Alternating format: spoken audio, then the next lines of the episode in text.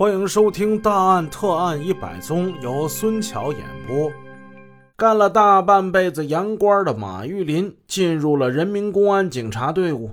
到了公安局工作之后，得经常接触案子呀，逐渐他就得学着用一些刑侦术语来代替以前说的这些土话。比如说，他之前用的最多的，这叫马宗啊，现在就不能叫马宗了，得说是追踪。马宗认人呢，就变成了步法鉴定，还有很多话也得改呀。比如说这吃劲儿，吃劲儿就变成了压力面，脚印呢变成了足迹。对于一开始的马玉林，那可着实是费了一番苦功的。当了一段时间的追踪员之后，马玉林侦破了一起又一起的案子。他之所以能成为一名优秀的追踪能手，不仅在于他从多年的牧羊生涯之中练就出了一手独特的辨认人兽踪迹的过硬本领，还在于他具备着刑事侦查人员应有的良好素质：嫉恶如仇、责任心强、观察敏锐、善于分析，而且遇事是当机立断，不从个人角度患得患失。一九六二年冬天，锦州铁路公安局邀请马玉林到锦州介绍追踪技术和经验，并做了出色的表演，轰动了整个锦州市。后来，朝阳、兴城等地的公安部门也请他去传授经验。随着马玉林在赤峰连连侦破包括许多大案要案在内的各类刑事案件。以及外地给予他的高度评价，这引起了赵乌达盟领导的重视。赵乌达盟，赤峰就在赵乌达盟啊。赵乌达盟的领导感觉到应该对马玉林的追踪技术和经验予以肯定，并进行总结，在本地区推广开来。不过，这耳听是虚，眼见为实。他们听别人把马玉林的事迹说的是神乎其神。这些盟里的领导们也不敢相信这都是真的，就决定设一个假现场，让马玉林呢实地表演一番。这样呢，既能心里有数，也能开开眼界。赤峰城北面有一座大山，这个大山的山石呈红褐色，名曰红山。赤峰这个名字呢，也由此而得。山下呢有一条英金河，河边是一片开阔地。模拟案件现场就设在红山脚下英金河畔的一块空地之上。这次呢，以盟委书记为首的总共是五百多人观看了这场表演。这时赶巧从中央警校来了一位主任，被邀请参与设计这个凶杀模拟案。另有一名侦查员和两名警犬训练员充当凶手。马玉林的任务是通过追踪找出这三名凶手，找出他们杀人之后埋藏的尸体，还有血衣等物。这不算是难的，最终要在这现场的五百名观众之中找出凶手。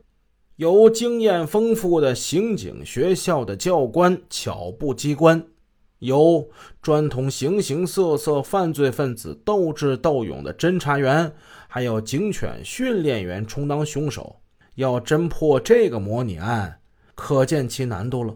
特别最后还要从五百多人之中认出三个凶手，啊，这对马玉林来说，跟他之前在黄土梁子村在七十个人之中找出犯罪嫌疑人，这难度可真是难了不少啊。与其说是一次表演，不如说是一次考验。即使马玉林曾经侦破过无数的案件，有多么大的声誉，那如果在这一次模拟案件面前出现失误纰漏，那么他那独特的追踪技术就要在人们心中是大打折扣了。然而，马玉林是冷静而且自信的。别看马玉林没文化，大字不识一个。啊，他也不会说不会道，但是他相信实践，坚信自己从四十多年的追踪实践之中获得的技术和经验是可以经得住任何形式的检验的。这天下午一点半，当蒙委书记等五百多名观众来到红山脚下时，由公安干警扮演的那三名凶手已经是作案潜逃了。马玉林开始追踪，他发现这三个凶手之中有两个人的足迹很奇特，有一个足迹边缘不实，另一个这足迹后边有拖拉的痕迹。马玉林知道这是给他设的一些障碍，他微微一笑，继续追踪。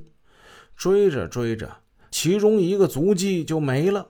嗯，怎么会这样呢？哎，再继续往前走，又发现了一泡尿。